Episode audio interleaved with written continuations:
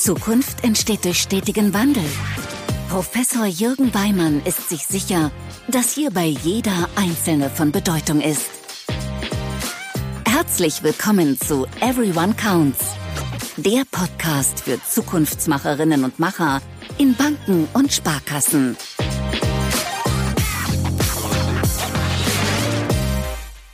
Einen wunderschönen guten Morgen. Ich freue mich sehr, dass du mit mir diese Woche beginnst und wir uns jetzt mal wieder, endlich, endlich mal wieder zu einer Solo-Folge treffen. Die letzten Wochen waren ganz, ganz viele wunderbare Gesprächspartnerinnen und Partner hier im Podcast und ich wollte irgendwie äh, sowohl euch als auch die Gesprächspartnerin nicht so sehr lange warten lassen mit der Veröffentlichung und von dem her waren es jetzt ganz, ganz viele schöne Gespräche und es wird jetzt mal wieder Zeit für eine Selbstfolge. Und ich habe ein Thema gewählt, zu dem mir ganz, ganz viele Menschen E-Mails geschrieben haben. Bei Veranstaltungen, wenn ich Vorträge halte, ich sehr, sehr häufig angesprochen werde zu meiner Meinung. Und jetzt endlich, und hiermit grüße ich all diese Menschen, die mir geschrieben haben, die mich angesprochen haben, jetzt ist es Zeit für diese Folge. Und was ist das Thema? Das Thema ist Vertriebssteuerung. Wie sehen Zielkarten aus? Was ist überhaupt eine zeitgemäße Vertriebssteuerung? Keines der Themen neben Fachkräftemangel, das ist uneinholbar von den Fragen, die mich erreichen. Aber gleich danach kommt das Thema, wie sollen wir den Vertrieb steuern? Von dem her lass uns in dieser Folge mal ein bisschen drauf gucken. Wo kommen eigentlich äh, Institute her in der Vertriebssteuerung und was heißt es vielleicht für zukünftige Steuerungssysteme? Von dem her freue dich auf ein paar spannende Gedanken zum Thema Vertriebssteuerung und Zielkarten.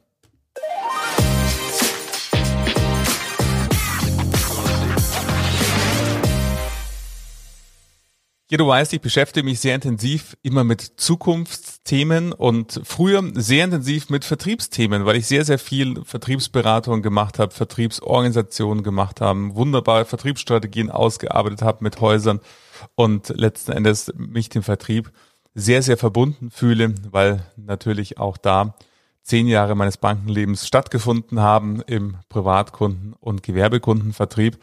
Und auch wenn ich jetzt sehr, sehr stark gesamtheitlich, gesamthausmäßig unterwegs bin, mich mit Zukunftsstrategien beschäftige, mit Change-Initiativen im gesamten Institut, ist das Thema Vertriebssteuerung nach wie vor eines, für dem mein Herz schlägt und ich immer wieder gefragt und angesprochen werde, Mensch, wie soll eigentlich unser künftiges Zielsystem aussehen? Ich möchte erstmal kurz mit dir zurückgucken. Keine Angst, nicht lange, sondern ich glaube, es ist wichtig, dass wir den Kontext uns nochmal alle bewusst machen. Wo kommen eigentlich Sparkassen und Banken daher? Und was mündet nun daraus?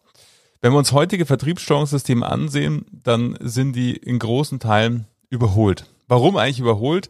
Letzten Endes müssen wir bei jeder Art von Steuerung immer erstmal unterstellen, wir glauben, dass Menschen das, was sie eigentlich als Aufgabe zu tun haben, nicht so gut tun, wie wir eigentlich meinen. Und deshalb glauben wir, wir müssten sie in irgendeiner Art und Weise steuern. Das wäre sozusagen der negative Aspekt da dahinter. Und manchmal sehen auch Steuerungssysteme genauso aus. Sehr, sehr viele Kennzahlen, sehr, sehr granular, mit ganz, ganz vielen äh, einzelnen Details, wo man ähm, letzten Endes den gesamten Arbeitsbereich fast durchleuchten kann.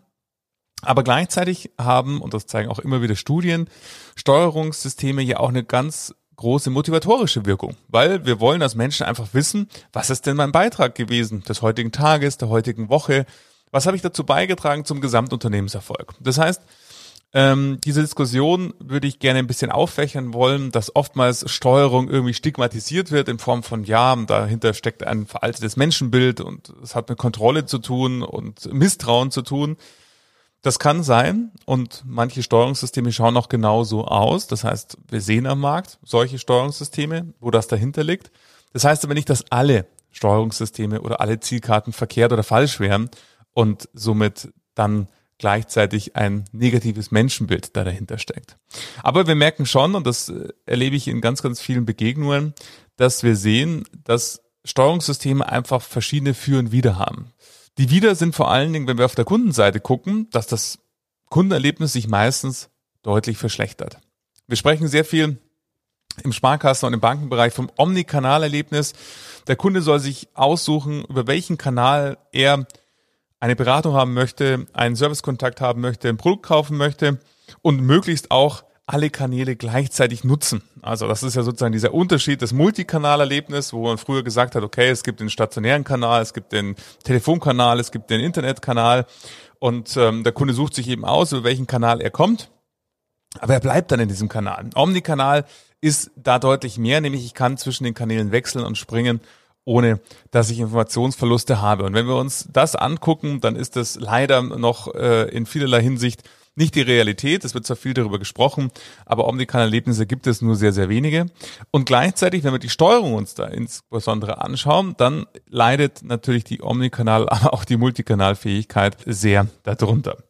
Das ist vor allen Dingen dem geschuldet, dass eben wir Menschen auch ein Stück weit eigennützig sind. Wenn wir eben sagen, das ist meine Zielkarte, das sind meine Ziele und die bemessen sich anhand dessen, was meine Kunden, die eben mir zugeordnet sind, durch die Kundensegmentierung machen, dann besteht eben in Teilen kein großes Interesse, andere Kunden zu betreuen, auch wenn sie die vom selben Institut sind, vielleicht gerade anrufen, gerade vorbeikommen, was auch immer. Aber letzten Endes ist ja immer die Frage, aus der Eigenoptimierung heraus beschäftige ich mich jetzt Kunden A, der auch direkt auf meine Zielkarte wirkt, oder mit dem Kunden B, der zwar auf die G&V des Instituts wirkt, aber auf meine persönliche Zielkarte vergehen eineinhalb Stunden, aber ich habe keinen Impact auf meine Zielkarte.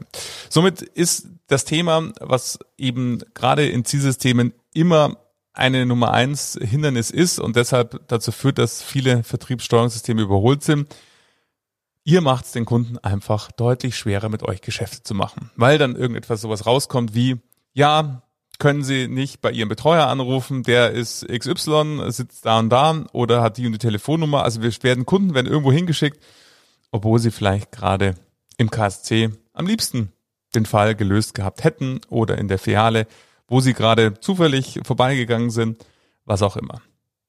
Somit reduziert sich Omnikanal oftmals nur auf eine Person und auf einen Menschen, wo nämlich der Kunde zugeordnet ist und warum das so ist, ist vor allen Dingen im Steuerungssystem begründet. Viele Steuerungssysteme haben eine hohe Komplexität durch viele KPIs und viele Gewichtungen und teilweise Deckel und Hürden, wo man fast ähm, erstmal drei Wochen lang eine Ausbildung braucht im Steuerungssystem, um zu verstehen, wie sind eigentlich die Wirkzusammenhänge, also teilweise viel zu komplex und letzten Endes jenseits dessen, um was es nämlich geht, um nämlich Transparenz der Leistung, Leistung auch wirklich hier darlegen zu können. Ähm, ich habe mal einen Artikel da geschrieben, zu sagen, die Anzahl der Zielfelder, was die Anzahl der Zielfelder über eure Kultur aussagt. Und oftmals ist es so, dass das Steuerungssystem einfach schlichtweg vergewaltigt wird für Dinge, die eigentlich Führungsaufgaben sind. Dass man da KPIs bildet, weil man irgendwie aus der Haltung sozialisiert ist. Alles, was nicht im Steuerungssystem verankert ist, das findet nicht statt. Also müssen da dann, keine Ahnung, irgendwelche Kennziffern drauf, die einfach unsinnig sind teilweise und einfach auch zu viel sind, weil man eben denkt, alles, was da nicht draufsteht, findet nicht statt, weil das Problem liegt nicht im Steuerungssystem, sondern oftmals in unfähigen Führungskräften, was man versucht mit dem Steuerungssystem zu heilen. Also Komplexität ist ein Thema. Und natürlich Pflegeaufwand ist ein Thema, Häufig gibt es vom Controlling noch ein zweites Controlling, nämlich das Schattencontrolling durch die Führungskraft.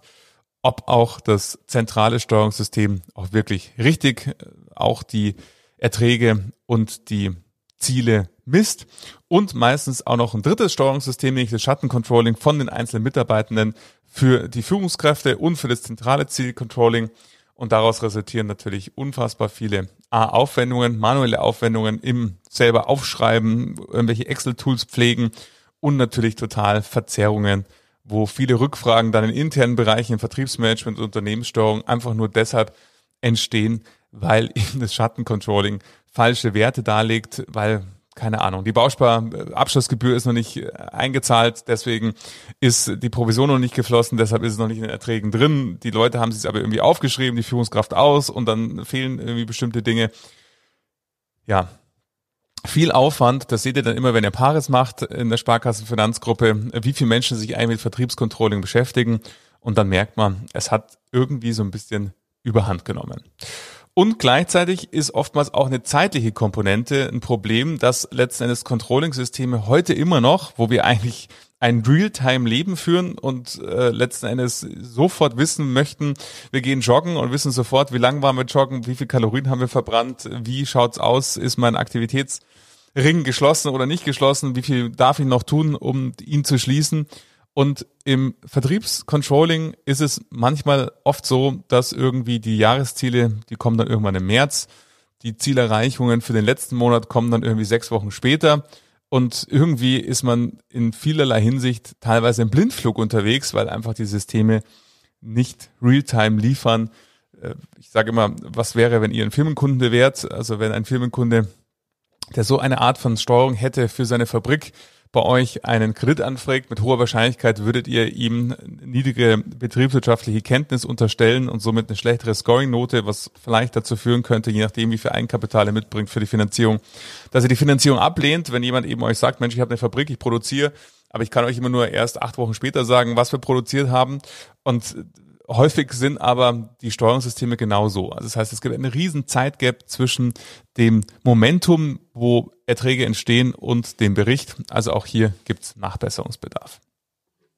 Also wir sehen, wir haben verschiedene Abhängigkeiten, die im Steuerungssystem verbunden sind. Und das ist eine meiner zentralen Botschaften, bitte hört auf, euch mit Best Practice zu beschäftigen, mit irgendwie, könnt ihr mal eine Zielkarte von XY nehmen und dann setzen wir die bei uns um, weil ihr müsst immer beachten, dass es letzten Endes nur ein Puzzlestein ist in eurem Gesamtvertriebssystem. Die Zielkarte als solches bewirkt erstmal gar nichts.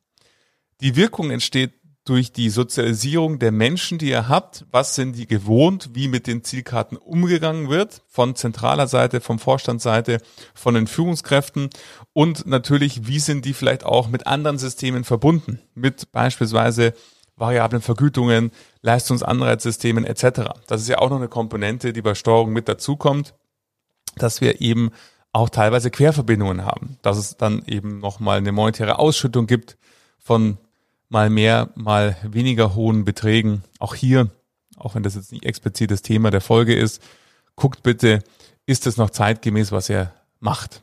Letzten Endes ist es so, dass Ziele zu 100 Prozent zu erfüllen sind und das heißt automatisch, dass eben eine Ausschüttung bei 70 oder 80 Prozent keinen Sinn macht, weil man kann das zwar machen aus irgendwelchen äh, ja, Gründen, dass man irgendwie alle gleich behandeln möchte.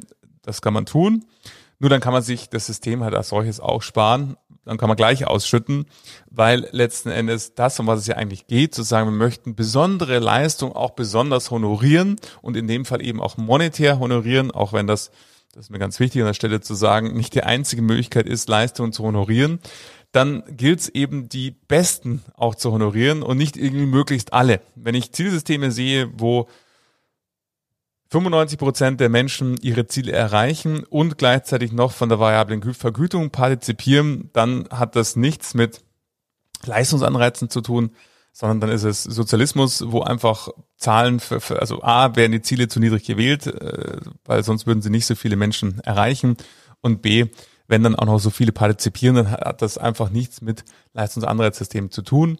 Da wäre für mich immer die Maßgabe, 100 Prozent ist die Hürde, weil nehmen wir den Sport, wenn ihr letzten Endes am Tor zwei Meter vorbeischießt, dann sagt man auch nicht, oh, das war ganz schön knapp, können wir ja trotzdem den Treffer zählen, sondern es gilt letzten Endes wirklich ins Tor zu zielen und zu treffen. Und so ist eben auch 100 Prozent ist letzten Endes mit dem Gehalt abgegolten. Und dann beginnen ja erstmal die Topleistungen. Wenn Leute 110, 120, 130, 150 Prozent erreicht haben und richtig Gas gegeben haben. Und die kann man auch gerne nochmal besonders honorieren, aber dann halt eben auch nur die und nicht alle anderen. Auch das hat wieder was damit zu tun, wie konfliktbereit sind wir auch in der Diskussion, ähm, wie fähig sind die Führungskräfte auch diese Konflikte auszuhalten, dass natürlich dann Menschen sagen, Mensch, warum bekommt denn der Kollege A etwas und ich nicht? Und eben hier auch die Fähigkeit haben, Gespräche dieser Art zu führen. Aber wir sehen, das Steuerungssystem ist eben nicht nur die Zielkarte, sondern es ist eingebettet in einen Gesamtrahmen des Vertriebssystems, was mit der Sozialisierung der Menschen zu tun hat. Wie habt ihr denn in der Vergangenheit gesteuert und was passiert letzten Endes, also welches Verhalten resultiert daraus? Und gleichzeitig, wie gehen Führungskräfte mit dem Steuerungssystem um? Und was heißt das eben auch für kommende Steuerungssysteme? Und letzten Endes, wie ist das Vertriebssteuerungssystem eingebettet in weitere Systeme, hier im Beispiel des Leistungsanreizsystems. Und jetzt ist ja die Frage, wenn wir uns diesen Zusammenhängen bewusst sind, und das ist mir ganz wichtig an der Stelle, es ist nicht die Zielkarte, um die es geht, sondern es ist die Frage, welches Verhalten möchten wir eigentlich haben im Vertrieb, damit wir das ist ja der Kern, eine wunderbare Dienstleistung anbieten, dass Kunden gerne wiederkommen, gerne mehr kaufen, gerne wieder kaufen und am besten auch mit vielleicht niedrigen Preissensibilitäten zu uns kommen, weil sie ein Erlebnis haben, wo sie sagen, wow, deshalb bin ich Kunde dieser Sparkasse und dieser Bank. Und deshalb empfehle ich die auch gerne aktiv weiter und schaue dann auch nicht vielleicht auf den letzten Euro oder Cent oder auf das letzte 0,01 Prozent, weil man sagt, das ist mir einfach wert. So müssen wir gucken, wenn wir an der Zielkarte arbeiten, arbeiten wir immer am gesamten Vertriebssystem. Das heißt, wenn ich jetzt von den Möglichkeiten der Neuausrichtung spreche, berücksichtigt das bitte immer und berücksichtigt das bitte nicht nur hier, sondern auch insgesamt, wenn ihr euch mit anderen vergleicht. Deswegen bin ich ein großer Skeptiker von Best Practice. Best Practice zur Inspiration, super aber es braucht immer diese Brücke ins eigene Unternehmen. Best Practice im Sinne von, ich nehme mal die Zielkarte von jemand anders und setze die bei uns um, führt meistens zu nicht den gewünschten Ergebnissen, die ihr euch wünscht. Jetzt können wir ja grundsätzlich mal strukturieren. Wie sind Zielkarten so aufgebaut? Es gibt Zielkarten, die letzten Endes verhaltensbasiert sind, also sowas wie Aktivitäten, Kundendurchdringungen, Cross-Selling-Quoten, also alles, wo es darum geht, wir haben ein gewisses Verhalten, was wir irgendwie messen möchten, also dahingehend die Systeme, die so ausgerichtet sind, die zeigen sich immer wieder auch in Studien als diejenigen, die die höchste Performance in Teams ausgelöst haben. Also sowas wie Kundendurchdringung, Cross-Selling-Quoten, Aktivitäten setzt voraus, dass eben auch euer Gesamtvertriebssystem reif dafür ist. Aber wenn wir Teams anderer Branchen uns anschauen in Studien, sind das die Modelle, die die beste Performance erzielen. Es gibt die ergebnisbasierten Modelle, die kennen wir äh, alle und haben fast alle von euch im Einsatz, wo wir eben Volumen, Stück, Erträge messen und meistens aus meiner Beobachtung die am Markt gängigsten hybride Modelle. Also eine Mischung aus beiden, aus verhaltensbasierten Kennziffern und ergebnisbasierten Kennziffern. Jetzt ist ja die Frage, und die wird auch oft gestellt, machen wir jetzt Einzelziele, Teamziele, sollen wir jetzt nur Aktivitätenziele machen? Und auch da gibt es nicht die eine Antwort, sondern es ist immer die Frage, wie sind eure Systeme in der Vergangenheit gewesen? Was hat das für ein Verhalten bei den Menschen ausgelöst? Und letzten Endes, was wollt ihr denn künftig für ein Verhalten haben? Weil wir Menschen sind einfach Gewohnheitstiere. Und Sparkassen haben eine hohe Mitarbeiterzugehörigkeit, Mitarbeitertreue. Wir haben teilweise Menschen, die haben zig Systeme erlebt, sind seit 10, 15 Jahren im Vertrieb und je nachdem, wie diese Systeme eben waren, hat sich das Verhalten von diesen Menschen darauf angepasst. Sprich, jetzt so einen harten Switch zu machen und zu sagen, wir haben vorher sehr, sehr stark ergebnisorientiert geführt, wir haben vielleicht ein Zielsystem gehabt mit 50 KPIs, verschiedensten Gewichtungen, äh, verschiedensten Berechnungslogiken, wie dann sich Gesamtziele zusammensetzen. Also sehr technokratisch, sehr, sehr hart in der Führung auch strukturiert und würden jetzt sagen, ach, wir machen jetzt nur noch verhaltensbasierte Ziele und konzentrieren uns auf Aktivitäten, auf Kundendurchdringungen, Cross-Selling-Quoten dann wird man scheitern, weil eben die Menschen als auch die Führungskräfte, die ja sozusagen eine große Rolle spielen im Umgang mit der Zielkarte, eben für diesen großen Switch so nicht bereit sind. Für mich ist es immer eher wie ein Reifegradmodell. Wenn ich von hinten beginne, dann ist meine Vorstellung die, und wenn ich Institute, leider sind es noch sehr, sehr wenige, anschaue, wo eben die Menschen hier schon sehr, sehr viel gemacht haben und sozusagen befreit wurden von technokratischen Zwängen, dann müssen wir doch sagen, die Menschen, die im Vertrieb arbeiten, die Kundenberaterinnen und Kundenberater sind, egal in welchem Segment, die haben als allererstes mal Bock, wirklich ihre Kundinnen und Kunden toll zu beraten und Geschäft zu machen. Also wir machen eine positive Zuschreibung diesen Menschen, dass die nicht faul sind, nicht irgendwie arbeitsunfähig sind und irgendwie zum äh, Vertrieb gezwungen werden müssen, sondern die haben intrinsisch die Lust daran, tolle Kundengespräche zu führen, egal ob virtuell oder persönlich und gleichzeitig wunderbares Geschäft zu machen. Und somit ist es doch so, wenn wir auch die Transparenz hätten in diesen Teams, dass ich eben weiß, was ist denn mein umlaufendes Geldvermögen hier rund um meine Filiale oder was ist das umlaufende Geldvermögen das im Durchschnitt im Private Banking mit meinem Private Banking Kunden, dann könnte man doch sagen, ja, was wollen wir uns eigentlich vornehmen für dieses Jahr? Also eine Planung, da haben wir die nächste Implikation, wo das Zielsystem eine Rolle spielt, nämlich wie plant ihr überhaupt eure Vertriebsziele? Also eine höchst erfolgreich, und das sieht man auch in anderen Branchen, Planung wäre ja eine Top-Down- und Bottom-Up-Planung. Die Teams haben Transparenz darüber, welche Potenziale haben wir hier in unserem Geschäftsgebiet oder in dem Kundensegment, was wir verantworten, planen dafür eine ähm, letzten Endes, ja, nehmen sich etwas vor, ein Ambitionsniveau. Gleichzeitig kommen wir aus der Banksteuerung äh, bezogen auf die Prognoseplanungen und gleichen beides miteinander ab. Das wäre aus meiner Sicht wenn wir das auch in anderen Branchen anschauen. Und es gibt wenige Institute, wo es genauso ist, wo es wirklich super funktioniert, wo ich eben sage, das Team gibt sich selber Zielvorgaben. Das ist auch die OKR-Denke, die in vielerlei Hinsicht viele Vorteile hat in der aktuellen Marktsituation, die wir haben, dass eben wir hier sehr stark vom Team ausgehen. Das wäre für mich sozusagen das Ende der Reifegradmodelle, also eine sehr starke Eigenverantwortung in den jeweiligen Teams und eine sehr starke Eigenverantwortung natürlich auch bei den Führungskräften, nämlich im Vertrauen und Rahmensetzen für die Teams. Jetzt ist es ja so, viele der Institute und viele von euch, die jetzt gerade zuhören, stehen eher an der anderen Seite des Reifgradmodells. Da sagen, es gibt eigentlich im ersten Schritt gilt es mal auszumisten, zu gucken, welche Ziele brauchen wir denn wirklich, worauf möchten wir den Fokus legen und sich auf diese zu beschränken. Die meisten Zielkarten, die ich kenne, sind viel zu überladen, viel zu sehr mit ganz, ganz vielen Zielfeldern versehen. Und ihr müsst euch die Frage stellen, was ist denn unsere strategische Priorität? Und diese strategischen Prioritäten dürfen sich gerne auf den Zielkarten ausdrücken, aber eben auch nur die. Somit ist für mich immer der erste Schritt, das bestehende System auszumisten, stark zu vereinfachen. Im Idealfall können die Menschen die diese Zielkarten haben, wirklich im Schlaf ihre Ziele auswendig, weil es einfach nur ein paar sind, die man sich gut merken kann. Und dann kann ich ja auch den Fokus darauf halten, wenn ich eben untertags unterwegs bin.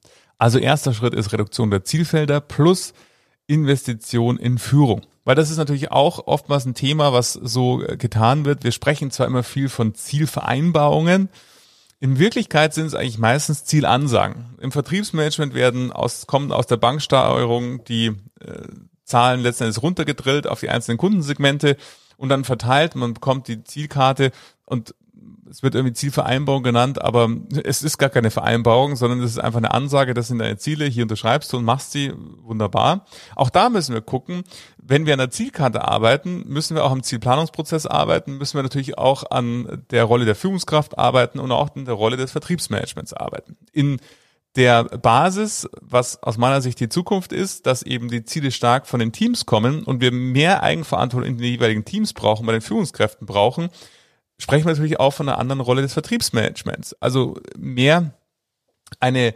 Miteinanderrolle, gemeinsame Verantwortung für eben den Kundenerfolg, weniger die steuernde Rolle, die heute eine sehr, sehr starke Ausprägung ist und auch die, das ist jetzt nicht Thema der Folge, aber auch die kommt ja immer mehr an die Grenzen, dass eben sehr, sehr stark eben die armen Vertriebsmanager und Vertriebsmanager total im Feuer stehen, weil irgendwie die äh, Blickwinkel vom, vom Markt sind, ja Mensch, ihr, wir werden so hart gesteuert, wir haben gar keine Meinung mehr. Gleichzeitig aber natürlich die Maßgabe ist ähm, aus dem Top-Management jetzt hier, ihr seid die Steuerer, gebt doch mal Gas mit Kampagnen, mit weiteren Produkten, weil wir brauchen die Erträge. Und dieses Gemengelage wird momentan immer mehr verschärft sich, zum einen im Ton untereinander und zum anderen, dass eben die Attraktivität der Stellen im Vertrieb von Menschen nicht mehr so hoch angesehen wird, wie sie mal waren. Das heißt, die Nachbesetzung immer schwerer wird. Also auch da müssen wir Dinge verändern. Aber ihr seht, und ich weiß, vielleicht wirst du diese Folge hören und auch ein bisschen unbefriedigt mit dieser Folge enden, weil ich dir jetzt immer noch nicht sagen kann, wie schaut denn die ideale Zielkarte aus, die für dich am allermeisten verkauft und für die besten Erträge sorgt und die höchsten Kundenzufriedenheiten. Weil die gibt's nicht. Du musst eben gucken, wo stehst du gerade mit deinem Institut und was heißt es? Und die einzelnen Stellschrauben habe ich jetzt hier angesprochen, die es braucht, dass du eben natürlich über die Rolle des Vertriebsmanagements nachdenken darfst. Du darfst über den Zielplanungsprozess nachdenken. Du darfst über das Leistungs- nachdenken. Du darfst darüber nachdenken, wie haben wir denn früher gesteuert und wie verhalten sich denn die Menschen? Welche Führungskräfte haben wir denn eigentlich im Vertrieb? Und wie fähig oder unfähig sind denn die? Und wer ist der Teil, der unfähig ist und wer ist der Teil, der fähig ist? Und wie kriegen wir die Unfähigen dazu, dass die Eigenverantwortliche wirklich Führungsarbeit leisten und nicht nur einfach irgendwie Chefkontrolleurinnen und Chefkontrolleure sind und in den schurfixen Zielkarten vorlesen? Also wir sehen, es ist ein Themenfeld, was sehr, sehr verzweigt ist. Das heißt, es gibt nicht die eine Zielkarte, die immer funktioniert, so wie es eben nicht die eine, und ist, da wird man auch immer gerne gefragt, Kundenberaterrelation, wie viele Kunden werden denn irgendwie betreut von einem Privatkundenberater oder im Private Banking? Das kann man eben nicht sagen. Es kommt halt darauf an, welche Prozesse und Rahmenbedingungen umgeben diese Menschen und dann kann man irgendwie sagen, ist diese Zahl niedrig, hoch, äh, produktiv, nicht produktiv. Aber nur die Zahl sagt erstmal überhaupt nichts aus. Ähnlich ist es bei der Zielkarte. Von dem her wäre mein erster Schritt immer, wenn du dir Gedanken machst über dein Zielsystem, mach dir Gedanken um diese Steck äh, Stellschrauben und gleichzeitig der erste Schritt ist meistens eine Neustrukturierung der Zielkarte. Ich halte nichts von radikalen Veränderungen. Wir haben jetzt ein sehr überbordendes Zielsystem und schaffen das komplett ab und gehen auf äh, Teamziele, die von Teams selbst verantwortlich ausgemacht werden. Das wird scheitern, weil eben die Menschen mit hoher Wahrscheinlichkeit dafür nicht ausgebildet sind und es auch gar nicht gewohnt sind, so zu agieren. Somit ist es für mich immer eher ein Weg, der die Richtung hat, mehr Eigenverantwortung bei den Menschen, mehr Eigenverantwortung bei den Führungskräften, weniger Verantwortung im Vertriebsmanagement und gleich, also Verantwortung für Ziel äh, letzten Endes äh, Vergabe, natürlich hohe Verantwortung für Struktur, für Vertrieb und so weiter. Wir brauchen auch zukünftig Vertriebsmanagement, aber in der Art und Weise der Beteiligung im Zielplanungsprozess. Und der erste Schritt in diese Richtung ist meistens, wir missten mal aus, welche Kennzahlen brauchen wir wirklich, wir vereinfachen mal mit den ganzen Hürden und Deckeln und unterschiedlichen Gewichtungen. Wenn wir Gewichtungen haben, die irgendwie drei Prozent sind, dann, dann wissen wir schon, wir haben immer noch zu viel Zielfelder, wir brauchen weniger, sodass wirklich eine Gewichtung auch eine Gewichtung ist, dass eben ein Zielfeld, was eine Gewichtung hat, auch wirklich einen Impact hat auf das Gesamtergebnis, was wir bei drei oder fünf Prozent nicht haben. Dann merken wir, wir brauchen mehr Gewichtungen, also weniger Zahlen. Wir investieren in Führung die Art und Weise, wie wir Führung leben möchten, um dann vielleicht den nächsten Schritt zu machen und zu sagen, wir gehen mal in Richtung Teamziele. Die Teams kriegen zwar Zielvorgaben, können aber die für sich untereinander verteilen. Wer, wenn wir eine Filiale nehmen, es gibt eine Zielvorgabe des Vertriebsmanagements für diese Filiale. Dort endet aber die Vorgabe. Die Verteilung der Ziele findet dann durch die Führungskraft statt, die dann letzten Endes stärkenbasiert hier diese im Team vergibt, im Idealfall auch mit dem Team das bespricht und das Team verteilen lässt. Das wäre meine Vorstellung von einer fähigen Führungskraft, der es dem Team überlässt, wie diese Ziele verteilt werden. Gehen dann vielleicht eher dahingehend, dass wir noch stärker den Fokus auf verhaltensbasierten Zielen legen, wenn wir diesen Schritt geschafft haben, also auf Kundendurchdringungen, Cross-Selling-Quoten, Aktivitäten und können dann, wenn wir damit Erfahrung gemacht haben und die Menschen eben damit auch unterwegs sind und vielleicht mal ein, zwei Jahre erlebt haben, vielleicht in Richtung gehen, dass wir OKRs anwenden und dann auch Top-Down und Bottom-up planen und dann letzten Endes eine wirkliche Eigenverantwortlichkeit im Unternehmen haben und in den jeweiligen Teams haben. Das heißt, wenn du dir Gedanken machst über die Veränderung der Zielkarte, geh bitte diesen Weg behutsam, mach dir bewusst, wo kommt ihr her, wie sieht's aktuell aus und wie waren es in den letzten Jahren und welches Verhalten wurde dadurch bestärkt bei den Menschen. Mach dir Gedanken, wie ist die Zielkarte mit anderen Dingen mit verbunden. Ich habe dir ein paar Dinge in dieser Folge genannt, die du dir bitte anschauen magst, um dann eben auch entscheiden zu können, was heißt das für uns. Und ich habe dir ein Reifegradmodell mal so aufgezeigt. Dazu gibt's auch eine Folie, die ich mal erstellt habe, die ich dir gerne zuschicke. Wenn du Interesse dran hast, schreib mir einfach eine E-Mail. Findest meine E-Mail in den Show Notes und dann schicke ich dir die sehr, sehr gerne zu, wo du auch mal so ein bisschen für dich einordnen kannst, wo stehen wir da eigentlich gerade und was könnte unser nächster Schritt sein. Also hier geht es vor allen Dingen um so einen iterativen Weg zu wählen, Erfahrungen zu sammeln, als einen radikalen Weg zu sammeln und ich hoffe, dass diese Folge dir wertvoll war, ein paar Gedanken zu der Art und Weise der Vertriebssteuerung zu haben. Und es wird jetzt auch immer die Folge sein, auf die ich hinzeigen werde, wenn mich Menschen fragen, sagen, hör doch mal rein. Vielleicht ist was für dich dabei. Und von dem her danke an euch, an die, die mich inspiriert haben, diese Folge aufzunehmen. wenn du ein Thema hast, wo du sagst, da würde mich mal deine Meinung interessieren oder dazu sollte es mal eine Podcast-Folge geben, schreib mir das genauso gerne wie diejenigen, die das zum Thema Vertriebssteuerung getan haben. Und jetzt wünsche ich dir erstmal viel Freude bei der Umsetzung und eine ganz wunderbare Woche.